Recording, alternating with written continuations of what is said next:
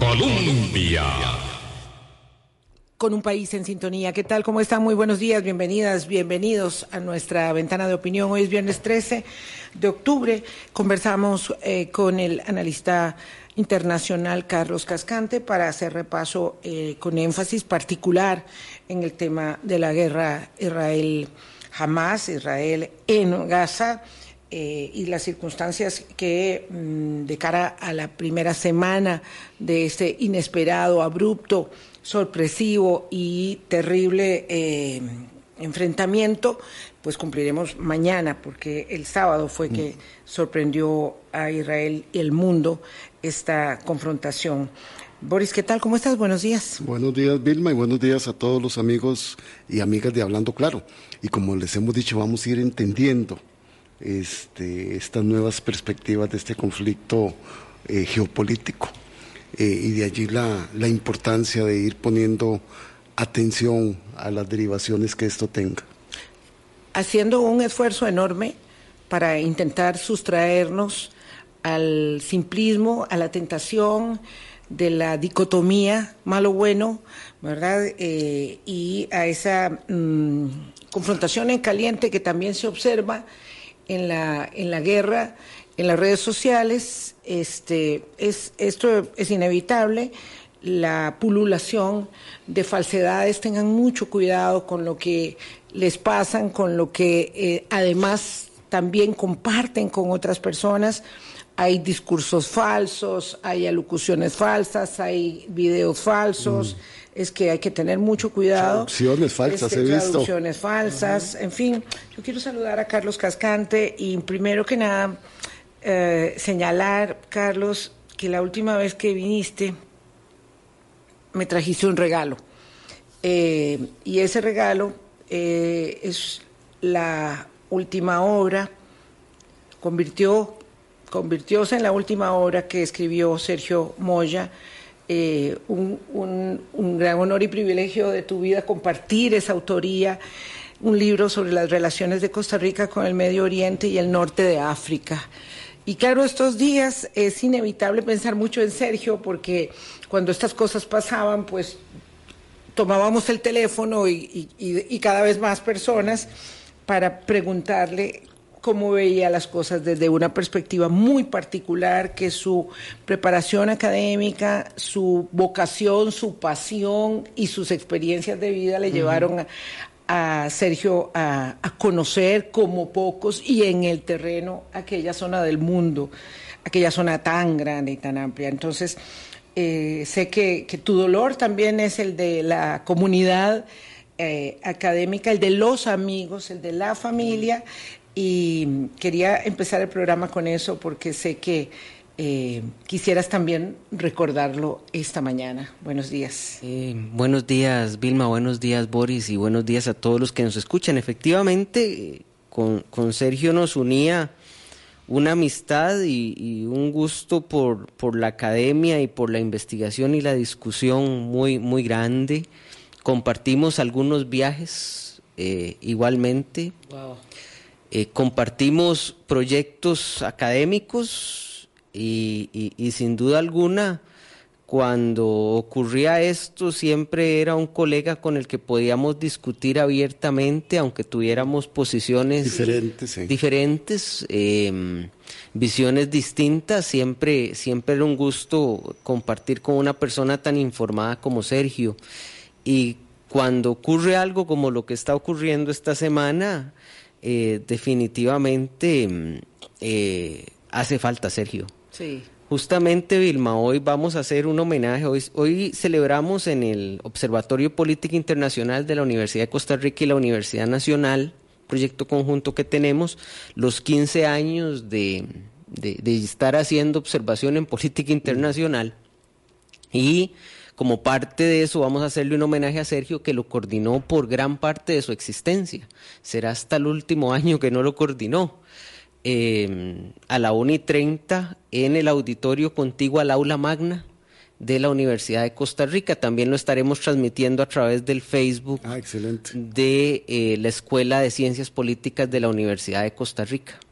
eh, verdaderamente un honor haber tenido la oportunidad de ser colega de Sergio y, y quedan sus obras y, te voy a decir algo, la última que él publicó en vida es esta, pero tenemos una serie de trabajos que quedaron allí, que quedaron allí y que estamos eh, con diferentes, quedaron en diferentes situaciones, unos sí mm. quedaron muy terminados y estamos viendo la forma de publicarlos eh, muy interesante sobre el Islam en Centroamérica, eh, porque en la última etapa de su, de su carrera académica, Sergio eh, cambió un poco su interés no solo de estudiar el Medio Oriente y la política del Medio Oriente, sino intentar entender el Islam como una como el legado del Islam en América Latina. O sea, mm. cómo se fue generando comunidades islámicas en América Latina, en Centroamérica, cómo esas comunidades se desarrollaron, un trabajo un poco más antropológico y sociológico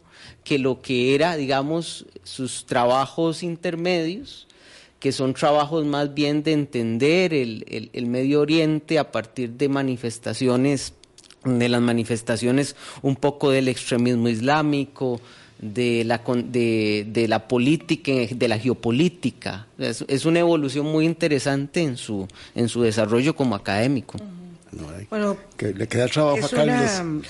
Bueno, a una serie de colegas, a, Javier Johanning, que, que es un, un, gran estudioso de estos temas, que está empezando su carrera académica. y tuvimos a Javier. Sí, Javier muy bueno. Eh, y a Valeria Rodríguez, que es la actual coordinadora de, del OPI, pero que también se dedica a estos temas. Eh, y en un área muy interesante que es los los derechos eh, los derechos de las mujeres en estas comunidades eh. pues digamos que ambos tenemos pendiente digamos digamos que Sergio nos dejó mucha obra publicada, mucha obra por publicar y nos dejó muchas semillas sembradas. Y nos dejó muchas semillas sembradas que, que, que germinará y ampliará mucho lo que hizo Sergio, creo yo. Vale mucho la pena este, estos minutos, este reconocimiento. Sergio Moya, un brillantísimo profesional académico eh, de las relaciones internacionales con una mirada muy amplia. Eh, se fue muy temprano, se fue muy, muy, muy temprano. Eh, falleció mm, algunos me estarán preguntándose, falleció de un, de un cáncer hace un mes, no menos, unas tres semanas. Wow. Sí, este, vale, vale la pena para recordar su legado, su vasto legado y todo lo que nos motivó a los no conocedores de la materia a empezar a entender y a estudiar más la materia. Yo valoro muchísimo su glosario porque es un libro de un ABC, ¿verdad? Uno, una de sus publicaciones es eh, un, glosario donde explica con una sencillez maravillosa los términos que son muy difíciles para nosotros los que no somos eh, Carlos Cascante y el Observatorio de la Política Internacional, que además tengo que decir que me complace muchísimo cómo se han estrechado los lazos entre las universidades. Hace décadas atrás, ¿verdad? Mm, cuando yo estaba joven, eh, había mucha rivalidad para todo ¿verdad? Lo que hacía una universidad y lo que hacía la otra, ahora hay mucha, mucha hermandad. Pero bueno, vámonos al tema del día. Hago una pausa para poder realmente cortar con la eh, dinámica y empezar a situarnos en el hoy del conflicto en Oriente Próximo. Ya venimos. Colombia. Con un país en sintonía, 8.11 de la mañana. Carlos Cascante, eh, relacionista internacional, nos acompaña esta mañana. Carlos, ¿Dónde eh, situarías hoy para contextualizarnos? Hicimos un primer acercamiento el miércoles eh, con tu colega Carlos Murillo. Eh, ¿Dónde situarías hoy el conflicto, ¿verdad? la parte candente, como para tomar de ahí y extender a las ramificaciones de geopolítica que están privando, primando en la última hora de la situación en Israel y en Gaza? Diría que, hay una encrucijada en este momento en el conflicto entre eh, acciones de algunos actores internacionales por intentar que esto no escale eh, y los conflictos internos que vive Israel y que condicionan mucho su respuesta em, y que podría llevarnos a, una, a una escalada eh, que desestabilice mucho la zona, porque eh, no es solo las zonas de enfrentamiento. Por ejemplo, nos hemos concentrado mucho en la idea de eh, que Israel pueda mm, avanzar y tomar posiciones dentro de la franja de Gaza, ya incluso han anunciado y han, y han advertido a la población en Gaza que emigre del norte de Gaza al, al, sur de Gaza. En el norte de Gaza están lo que Israel considera son los principales asentamientos de, sí. de Hamas. Eh, estamos hablando, y tal vez a veces no nos ubicamos eso, son 365 kilómetros cuadrados. Eso es una franja, eso es de veras algo muy pequeño. Estamos hablando de una densidad de 6.000 personas por kilómetro cuadrado. Entonces, eh, un, una, un, un, desplazamiento hacia el sur de Gaza implica sobrepoblar los campos de refugiados que quedan al sur. Uh -huh. Que eso tiene una lógica de abastecimiento también porque la colaboración de Egipto y de Jordania, que han anunciado el envío de ayuda humanitaria, se da a través de, el, de la entrada de Rafa, que es el límite con Egipto. Esto no implica que Egipto va a dejar que salga gente de Gaza, porque eso desestabilizaría, internamente Egipto. Pero bueno, no es solo Gaza, ni siquiera no es solo el norte de Israel con la posibilidad de un enfrentamiento con, con Hamas, aunque Hamas no ha, no, no ha señalado abiertamente que entrará de lleno al conflicto, incluso da una declaración un tanto extraña, perdón, Hezbollah da una declaración, Hezbollah, okay. perdón. Sí, en Líbano. En Líbano, sí, Hezbollah, que es, que es una milicia eh, con características de grupo terrorista al sur de Líbano, que siempre ha vivido en enfrentamiento con Israel desde los 80, ha señalado, dio una declaración bastante extraña, bastante ambigua, donde dice que ellos entrarán de acuerdo con sus necesidades y sus estrategias uh -huh. políticas.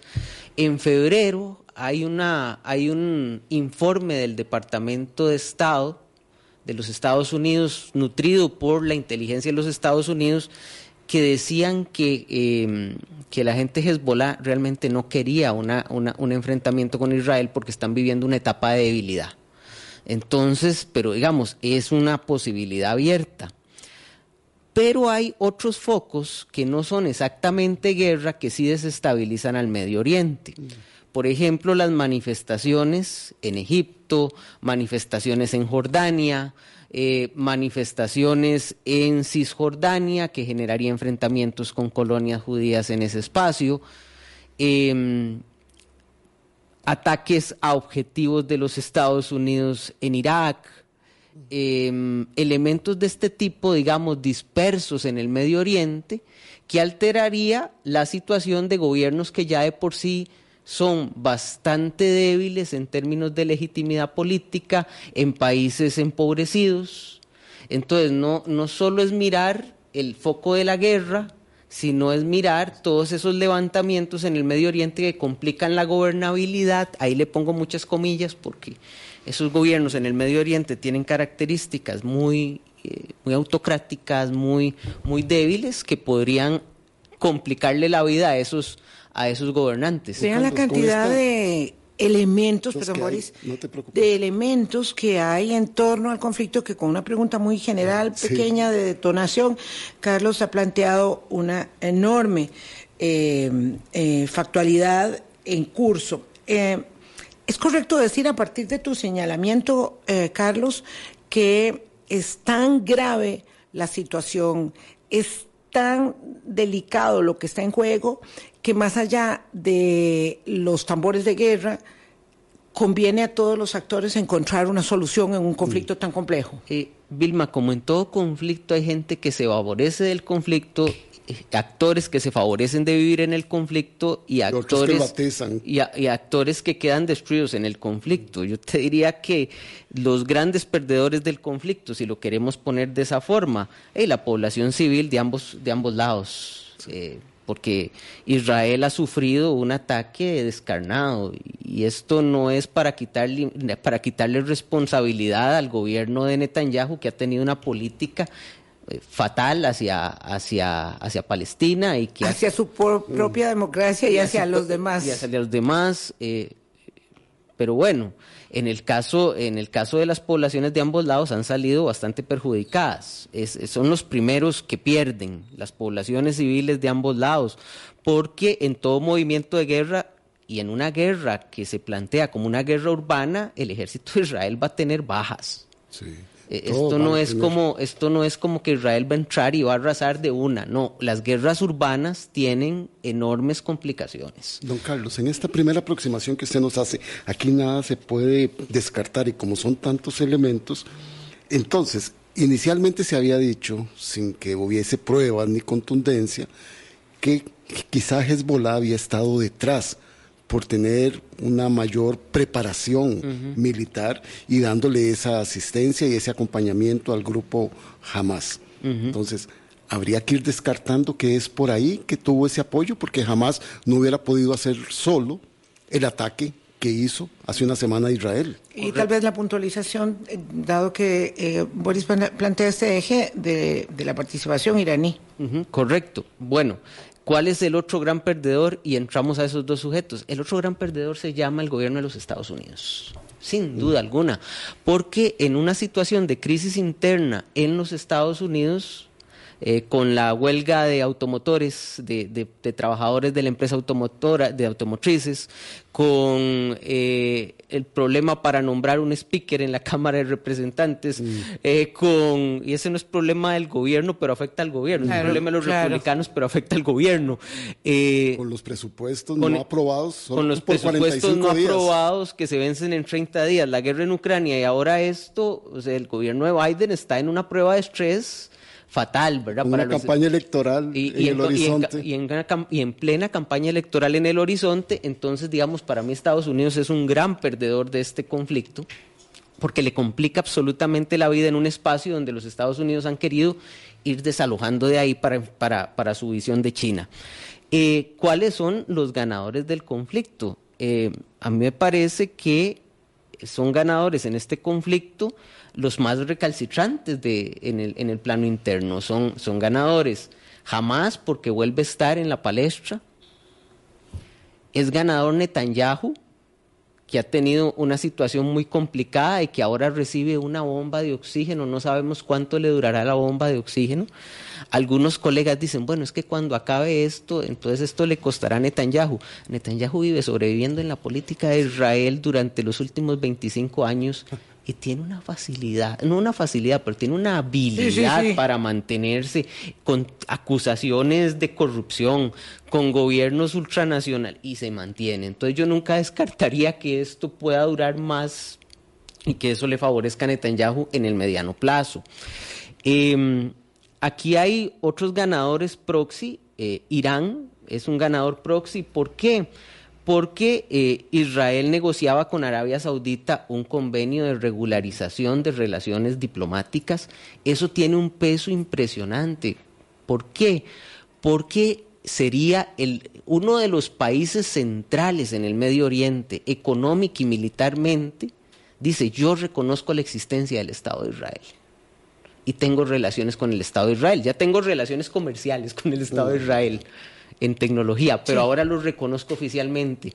Y lo reconocí sin pedirle nada respecto a conflicto palestino.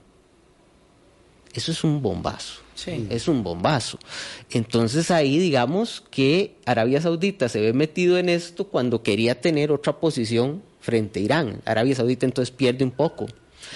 Irán gana porque no se hace ese tándem, no se consolida ese tándem que hubiera desbalanceado mucho la situación en el Medio Oriente. Y algún oyente avesado nos estará diciendo, pero Irán y Arabia Saudita establecieron relaciones diplomáticas, restablecieron relaciones diplomáticas con, la, con el apoyo chino. Mm, distinto.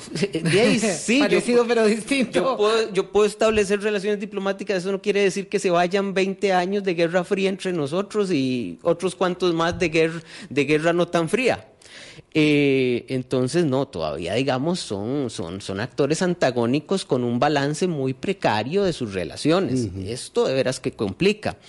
Le diría yo que jamás también obtiene réditos. Mm, ¿Por qué? eh, se, lo pongo, se los pongo así. En marzo, el Centro Palestino de Estudios de Población, un, un, instituto que se encarga de hacer encuestas en Palestina y que da resultados muy interesantes, nos decía que, eh, que la autoridad palestina está totalmente desprestigiada. Un 65% de los palestinos considera que la autoridad palestina no sirve. ¿Por qué? Por actos de corrupción, porque tiene una visión más pragmática hacia Israel y en este gobierno de Netanyahu ha aumentado la presión sobre los territorios y entonces que la autoridad palestina no ha reaccionado como... Terriblemente debilitado. Debilitado.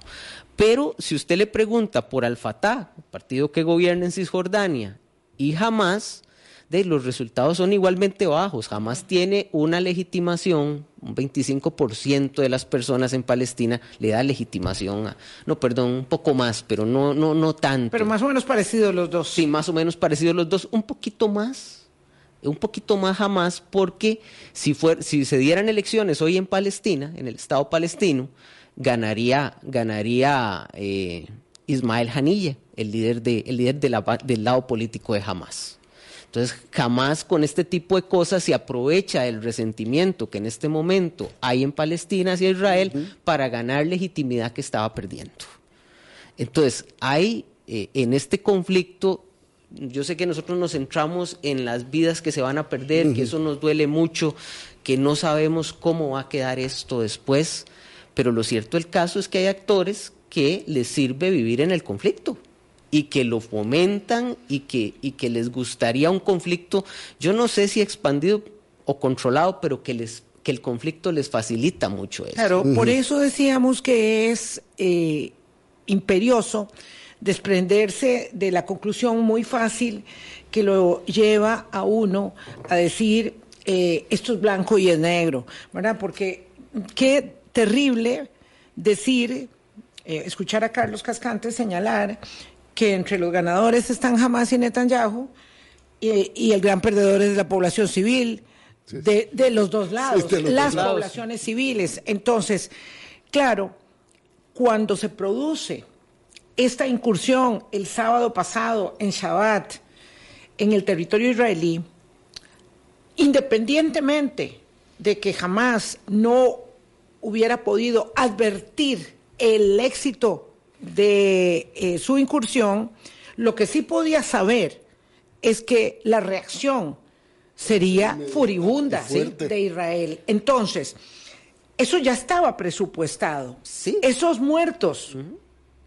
dicho así, descarnadamente, esos muertos que de vuelta le iban a caer encima en la franja de Gaza, ya los tenían presupuestados sin, sin señalar además que a ellos no les importa nada morir en el asunto porque va parte ahí de su reivindicación. No son actores racionales. Exacto. Uh -huh. eh, y, y, esta respuesta de Israel tan dura, eh, que lo señala entonces como un actor descarnado con una fuerza superior, superlativa, que va demasiado duro en el eh, expediente de la venganza, también la tiene presupuestada Netanyahu, eh, y esa es la, La cruda, cruda realidad, realidad, la aunque, aunque, Aunque sea nosotros feo. nos envolvamos en una u otra bandera. Correcto, la cruda realidad es que en esta guerra va a haber muchos muertos, eh, ya vamos, solo les- les- se habla de más de 2.500 muertos ya en este momento, ¿no? Eh, en el último enfrentamiento fuerte hace dos años, no, lo- los muertos fueron una, una décima parte de esto que llevamos ahora en más semanas. Ok, aquí eh, estamos, no sabemos cuándo esto va a terminar. Porque a veces, e insisto, la gente cree, bueno, es que Israel tiene una superioridad militar, sí, pero la superioridad militar depende del terreno muchas veces. Y al entrar a un espacio urbano, usted tiene eh, muchas posibilidades de hacerle la vida miserable al ejército que está ingresando al espacio urbano. Claro, Sí, Y claro. sobre todo en un espacio tan hacinado Y es un espacio como muy- en, y en Gaza. es un espacio muy hacinado, con, con calles muy estre- relativamente estrechas, con edificios de apartamentos de varios pisos. No es tan fácil. Y aunque Israel desa- ha desarrollado mucha tecnología para este tipo de eventos, eh, siempre hay complicaciones que aparecen en el terreno. Eh, ahora, es, es, es muy importante señalar, y es algo que yo repito, Vilma y Boris, en todo programa, que a veces hablar de conflicto palestino-israelí es muy complicado porque hay que entender las, las, las, complejidades de ambos actores. Y ya no es suficiente, don Carlos. Y ya no es suficiente hablar de conflicto palestino-israelí. Hay que señalar claramente que hay otros actores. Que hay otros actores, que, que, que, Palestina como tal tiene una organización que no es tan unívoca como la gente quiere ver. Nosotros tenemos una mentalidad de que hablamos del Estado y nos imaginamos una unidad. No, no comprendemos esa diversidad de actores que hay ahí metidas, que la autoridad palestina no tiene legitimidad dentro para la para la para mucha y que gobierna una parte del territorio palestino, pero no la otra. Exacto, que son territorios separados. Eh, la gente se pregunta mucho entender eso. y la gente se pregunta bueno pero cómo es posible que voten por jamás y que jamás haya ganado una elección de porque hay años de rencor años de años de, de sensación de estar aprisionados eh, por necesidades inmensas eh, que no esto resueltas. no resueltas, No resueltas. Eh, las Naciones Unidas ha señalado que la vida en Gaza en los últimos en los últimos años ha empeorado bastante. No es la Gaza de hace 10 años eh, y hay otro actor ahí interesante que es Qatar, que Qatar juega siempre a doble vía, que se junta con los Estados Unidos para negociar cómo bajar la tensión del conflicto. Precisamente le preguntábamos a Carlos Murillo el miércoles, terminando el programa, no lo, no lo desarrollamos eh, y me gustaría aprovecharlo. Eh, actores como Qatar, tan cerca de Hamas, pueden generar, y además que se habla con, con la otra parte, pueden generar alguna, alguna vía de distensión, de negociación. Es decir, es inevitable que arrecien primero los combates, que se vea una respuesta en el terreno dura, que haya acaso una incursión terrestre, pero habida cuenta de todo lo que está en juego y de lo difícil que es el manejo del conflicto, teniendo a Anthony Blinken dando eh, pasos por toda la zona, tratando de acercar, vuelvo a la primera pregunta que te hice, ¿es posible pensar que es tanto, tan duro lo que está en juego, que eso sea lo que facilite una negociación, que, que deben de estarse dando muchas negociaciones de las que uno, por Ay, supuesto, no se entera, porque eso es así, por- para que funcione, si no, no serviría. Entonces, eso puede, digamos, destrabar un poco, o primero tenemos que ver el recrudecimiento total de, la, de, la, de Israel en Gaza. Hay un problema y hay que ver quién integra el gobierno que preside Netanyahu. Em, el gobierno que preside Netanyahu lo integran partidos que son eh, claramente eh, enemigos de la idea de la solución de dos estados. Defensores de, los colonos ilegalmente, de las colonias ilegalmente establecidas en territorio que de acuerdo con la resolución de partición del 48 le corresponden a un eventual Estado palestino o al Estado palestino actual que es bastante débil. Eh, entonces ahí tiene una complejidad importante de cómo convencer a estos señores. Eh, bueno, hace, hace un día trascendió un poco los, algunas líneas de la conversación entre Biden y Netanyahu. Biden no se lleva bien con Netanyahu, No. pero Biden siempre ha tenido una posición pro-israelí. Eh, y básicamente lo que dicen algunos, hay dos posiciones sobre, la, sobre lo que Biden se ha planteado. Eh, las declaraciones públicas de Biden, que son muy duras, muy fuertes, que algunos periodistas de Casa Blanca han señalado que son las más duras que le han oído- oído a un presidente de los Estados Unidos respecto del conflicto. Y los que dicen que conocen a Biden por dentro y dicen que esto es como un juego de Biden de presentarse como el gran aliado para poder tener peso para después bajar.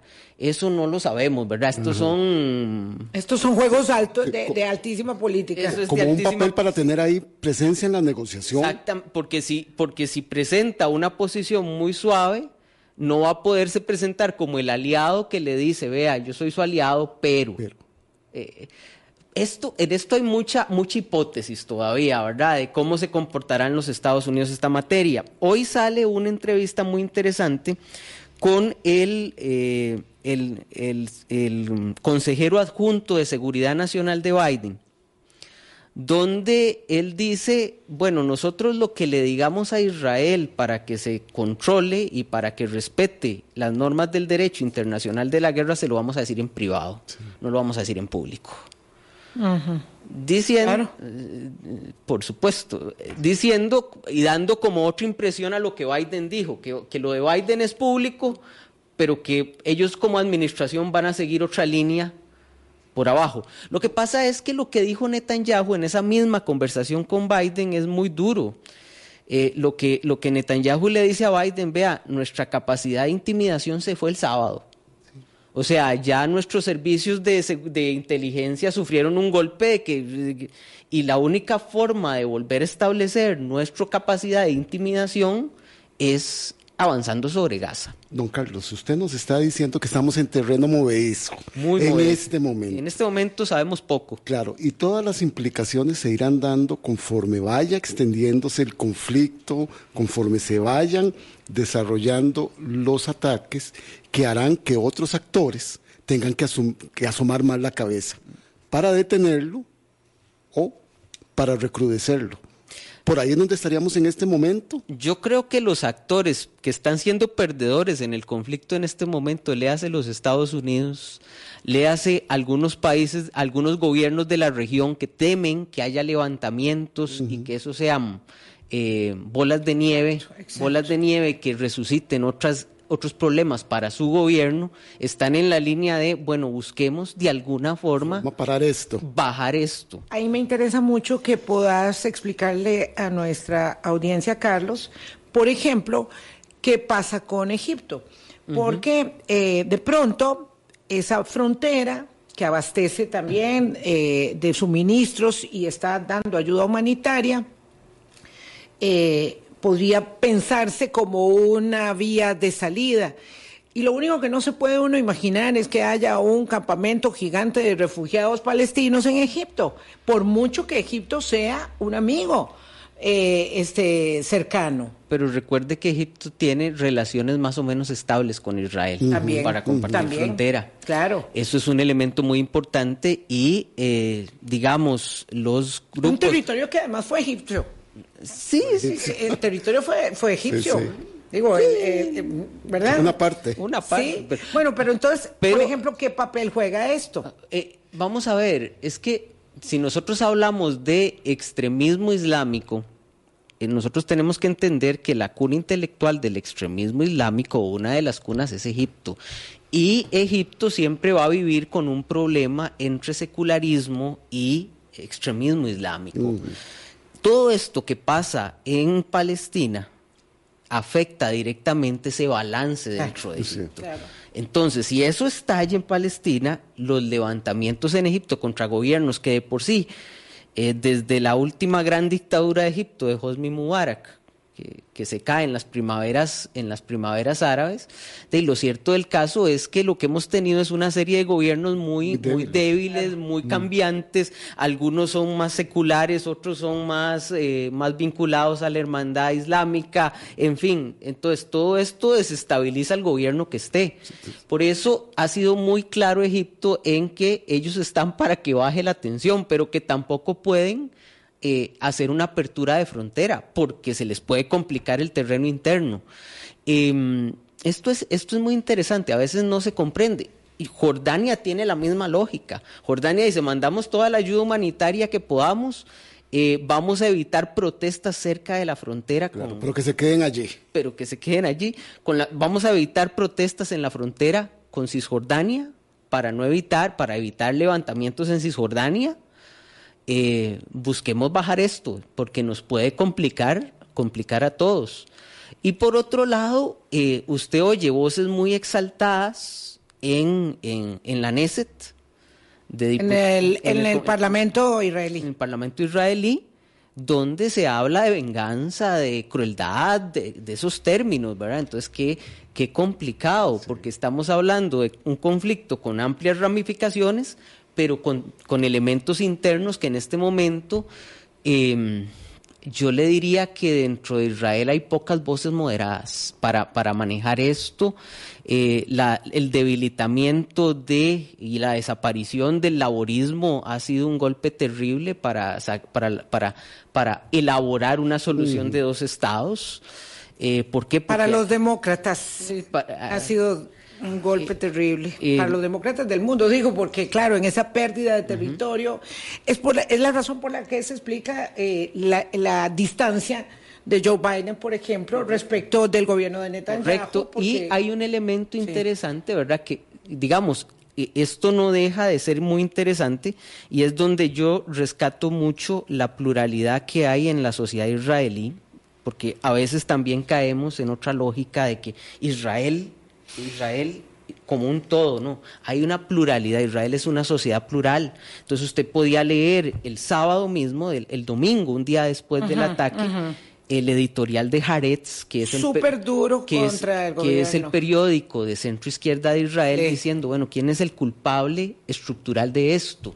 Porque está muy mal lo que hizo, nos causa mucho dolor lo que hizo Hamas, es un ataque inhumano, pero esto ocurre precisamente porque estamos con un gobierno que ha tenido una política eleccionista y una política de eliminación en su política exterior de la solución de dos estados.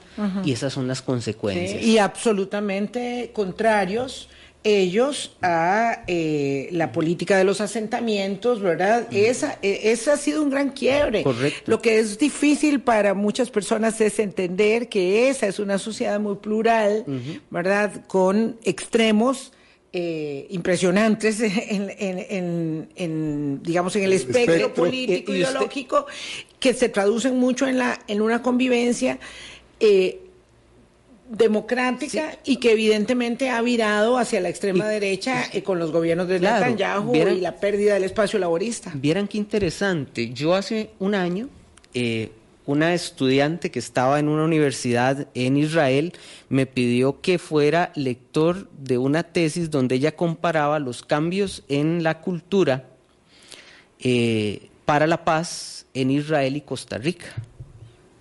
Y las conclusiones que ella extraía es que dentro de la educación en Israel había un aumento a una conducta más agresiva hacia el conflicto palestino-israelí, impulsada desde los gobiernos de Netanyahu.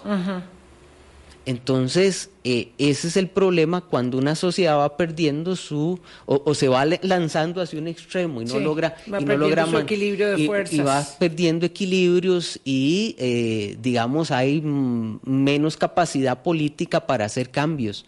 Y por el otro lado, en la sociedad palestina, usted ve exactamente lo mismo. Un, vuelvo a la encuesta de marzo un 65% de la población en Palestina decía que el único mecanismo mediante el cual van a poder hacer valer sus derechos es la violencia. Sí, o sea, claro, porque no ha habido soluciones para poder establecer el Estado palestino. Exactamente, Claro, lo que pasa es que si lo ves bien, en democracia o en gobiernos o en regímenes no democráticos, el resultado va siendo el mismo. A mm. falta de respuestas para la solución de los problemas cotidianos, las personas se van radicalizando.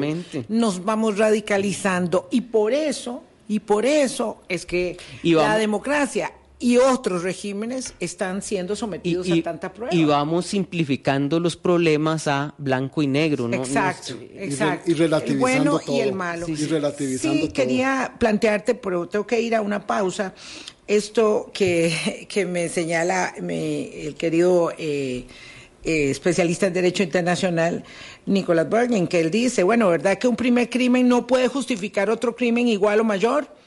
Es lo que dicta no solamente el derecho internacional público, sino el mínimo de la moral. Pero es que aquí estamos hablando de los hechos duros y puros. Digo, alguien dice es que no tiene no, razón. no se Nicolás, justifica. Tiene razón. Nicolás tiene razón. tiene razón, pero va preso. Este, digo, es cierto. No, Nicolás no justifica el otro, pero Nicolás tiene tiene toda la razón del mundo, pero señalarle eso a un político que está sobreviviendo, que intenta pasar, le va a decir no, es que o a extremos radicalizados. Es, un extremo radicalizado. O sea, eh, el derecho internacional y yo soy profesor de Derecho Internacional y está mal que lo diga y ojalá no me oyan muchos estudiantes, tiene sus límites muy, muy grandes frente y palidece frente a la realidad frente a la política. frente, frente a la realidad política eh, y todos desearíamos que se aplique. o sea, yo creo que no hay nadie con, con- con conocimiento profundo, profundo o medio de este conflicto que no esté de acuerdo en la aplicación del derecho internacional. Pero ojo, ojo, qué difícil, qué difícil ya en la práctica decirle a un colono de Israel cuyo padre estuvo en ese lugar que por el derecho internacional le pertenece, a- le pertenece al Estado palestino que salga. Qué rudo. Qué rudo. Una pausa, son las La aplicación 8.42. del Lo vamos derecho. a dejar aquí. Eh, gracias por, por este enfoque. Vamos a una pausa y le preguntamos un par de asuntitos más a Carlos Cascante relacionado con otros temas que están ahí y que son parte de esta actualidad este, tan cambia- cambiante internacionalmente. Ya venimos. Colombia. con un país en sintonía 844. Hay tantas cosas, tantos detalles, tantas aristas sobre el conflicto y su, ah, digamos, evolución. Les proponemos entonces conversar la próxima semana con el doctor Constantino Orcullo. Aquí lo, lo veremos hacia fines de la próxima semana, porque hay que dar un poco de tiempo a ver cómo va desarrollándose. Carlos, quería aprovechar para preguntarte sobre el tema de la elección en Ecuador, que ha quedado absolutamente este, opacada por el proceso electoral en Argentina y lo caliente que está, pero bueno, antes de que se produzca la elección en Argentina, ¿verdad? Eh, que tiene a todo el mundo con los pelos de punta por lo que se ve venir, que es un tsunami de destrucción, dijo alguien, un tsunami de destrucción, este... Lo cierto es que las elecciones en Ecuador son el domingo. domingo. Y bueno, ahí está el señor Daniel Novoa, mm, ¿verdad? De, de centro derecha, y la señora correísta Luisa González. Las encuestas le, le dan, eh, este, mm, le apuestan a la victoria de Daniel Novoa, pero bueno, esto está en el tablero. Están 46 a 36 con 12% de personas que no están decididas, pero no se sabe si van a votar. Yo le diría que el correísmo en Ecuador tiene un techo. O sea, tiene un piso alto, que es un poquito más del 30%, pero tiene un techo muy cercano a ese piso. Eh, y creo que, eh, que Novoa tiene más, más techo. Con el siguiente problema. Posibilidad de crecimiento, entonces, en el mar, digamos, de, la indecisión que hay en este momento. Vamos a ver, vamos a ver, en, el, en una elección puede pasar cualquier cosa, pero las encuestas son muy constantes en decir que Novoa lleva una ventaja. Qué cosa interesante, Daniel Novoa es hijo de Álvaro Novoa, que se lanzó cinco veces a la presidencia y no quedó. El, el hijo se tira en la primera y parece que va a ganar. ¿Quién Y además que nadie pensaba que iba a llegar a la segunda ronda. No, no él- estaba como sembrado. Él estaba sembrado el can- la candidata correísta, Sí. pero no se sabía con quién se iba a enfrentar. Daniel Nova tiene una ventaja, su padre es uno de los hombres más ricos de Ecuador, tuvo plata para meterse en cinco campañas electorales, sin un partido, con un partido propio. Eh, Novoa lo que lleva es una plataforma electoral, o sea, no es un partido, es una plataforma para elegirlo a él. Eh, va a quedar bastante... Eso me suena. Sí, eso está suena, pasando. Suena, suena conocido en el entorno Sí, es, americano. Es, es una involución de, De la- de la política de la política representativa cada La- vez. y de la partidocracia. Sí, sí, sí. Eh, va a quedar como todos los políticos latinoamericanos eh, que han ganado últimamente con una minoría en el Congreso, porque los correístas van a tener más, eh, más gente en el Congreso. Y, y son expertos una- en torpedear. sí, con una población polarizada. Con una y pobla- con un año y cinco meses para gobernar. Exactamente, con un año y cinco meses luego de... Esta, esta elección es una trampa mortal para, que- para el que gane. Sí, yo creo que es terrible. Porque en un año y cinco meses va a ser... En el infierno. En un año y cinco meses va a ser evaluado por solo un año y cinco meses. Durísimamente. Sí, en una condición durísimamente. Sí, puede ser complejísima económica, presidente. social. Exactamente, con un aumento de la inseguridad que se convirtió en el tema de campaña después del asesinato de uno de los candidatos, eh, una situación muy compleja en, muy compleja en el Ecuador.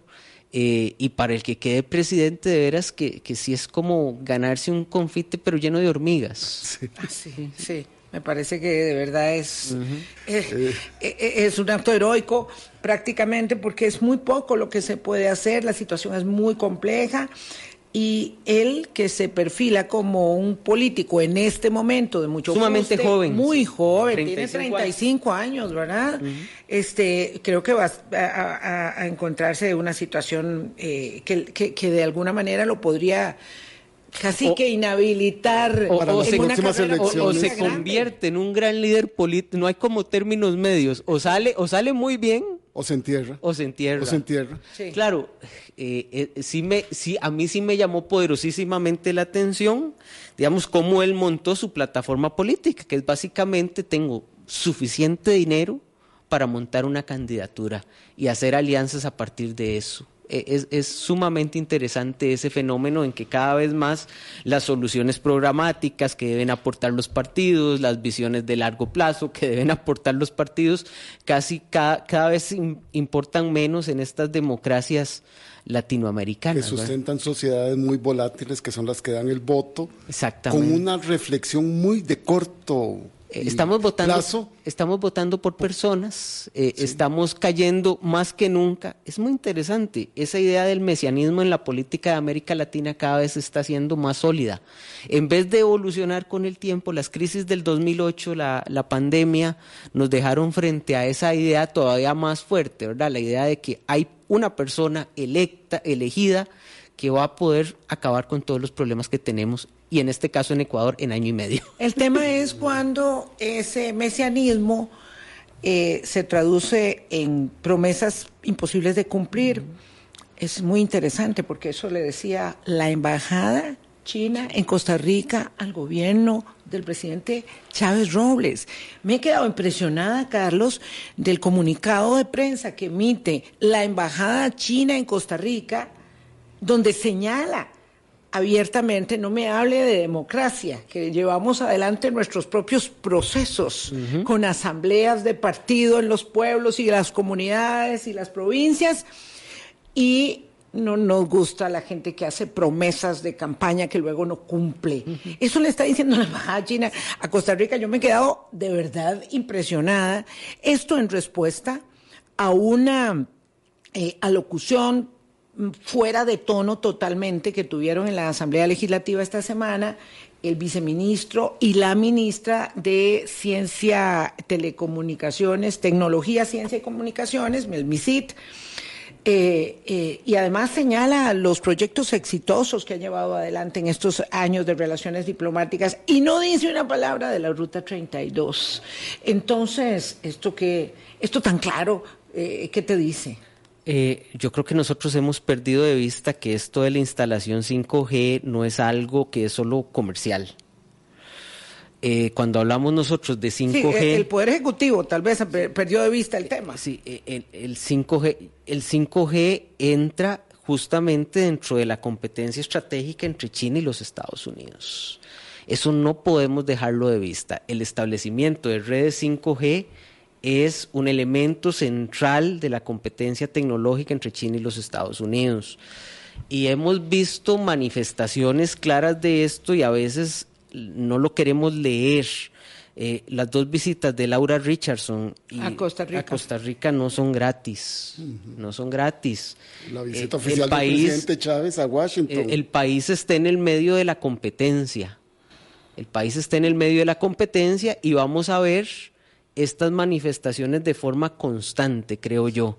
Eh, hay que tomar en cuenta una cosa, Costa Rica estableció relaciones diplomáticas cuando esta competencia no era, con China, cuando esta competencia no era tal, en el 2006, cuando China y los Estados Unidos estaban más cercanos. Más cercanos. Y ahora estamos enfrentando los efectos en el de la, del, distanciamiento, del enfriamiento de las relaciones. Y en tecnología, yo nunca me canso de, decirle a algunos de mis alumnos, ¿usted con quién, con quién contrata, con quién contrata internet? Y me dicen, Colby. ¿Usted ha visto la marca de los equipos Colby? Sí.